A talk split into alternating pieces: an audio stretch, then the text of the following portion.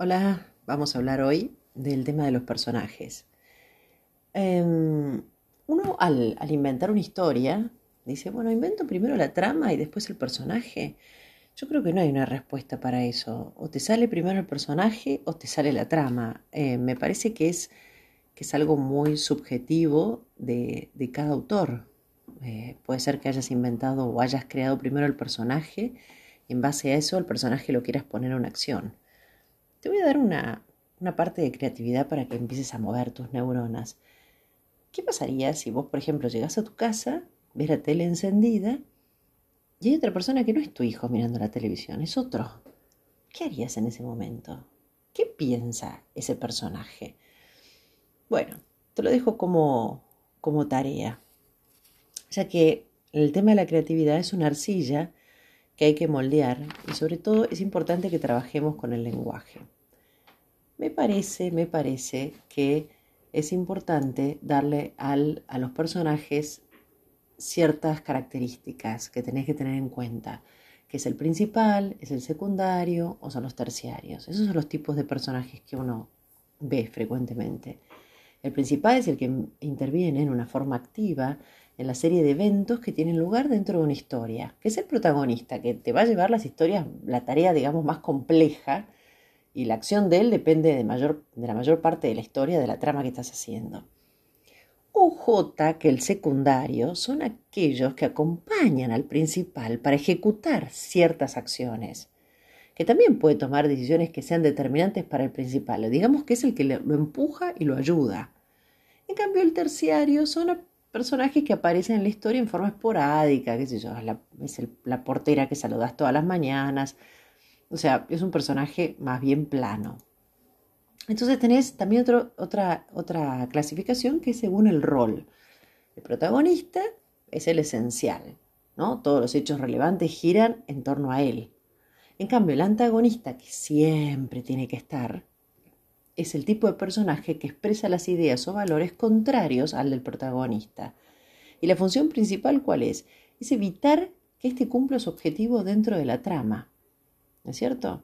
Entonces, eh, vamos a ver. Entonces, si es el, el personaje, el protagonista, si yo lo caracterizo, el personaje redondo es el, aquel que tiene una mayor complejidad psicológica, está dotado de personalidad, motivaciones, duda, tiene expectativas, tiene un pasado complicado. Eh, en cambio, el personaje plano es un personaje cuyos rasgos psicológicos son descritos en forma muy básica, ¿no? Entonces suelen ser los secundarios o los terciarios.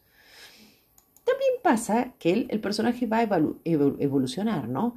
Entonces tenés los estáticos y tenés los dinámicos.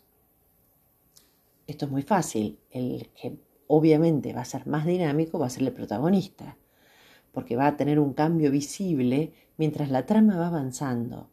Es como te pasa a vos a lo largo de tu vida. Vos evolucionás, el personaje de tu historia también debe evolucionar, más en una novela.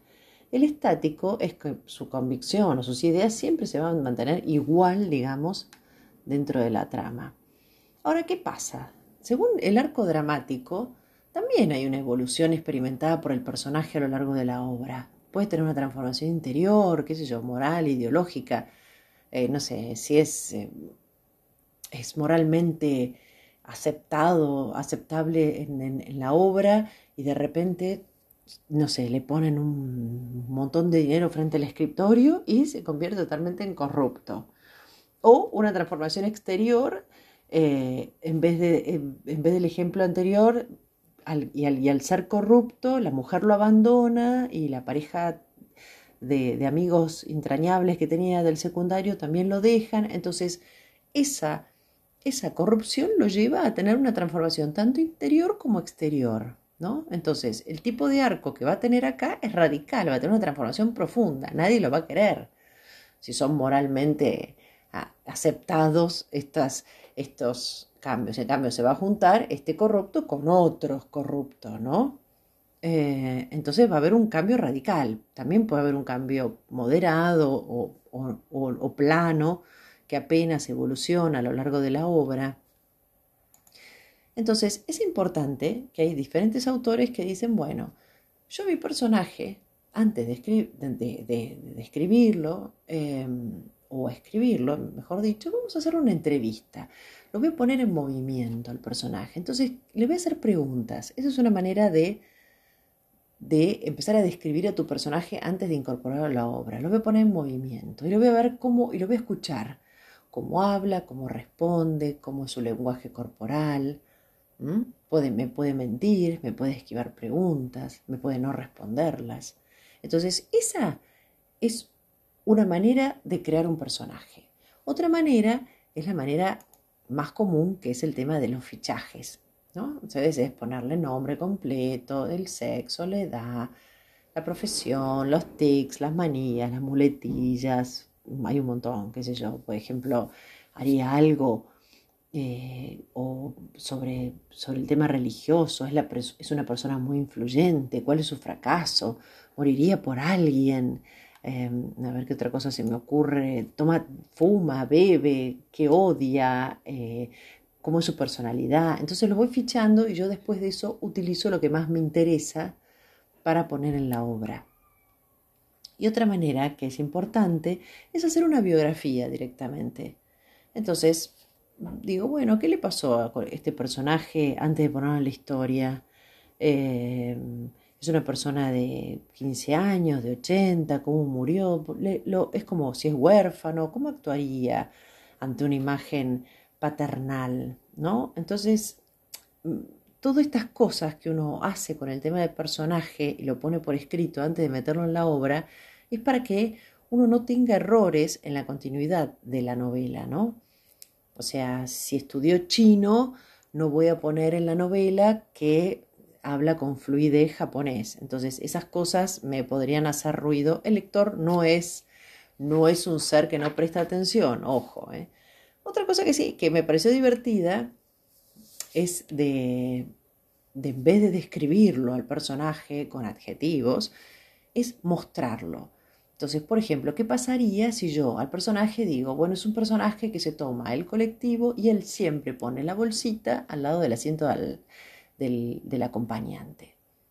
Significa que nadie quiere que se siente al lado, o sea, tiene como una sensación que no le gusta que tener la gente cerca.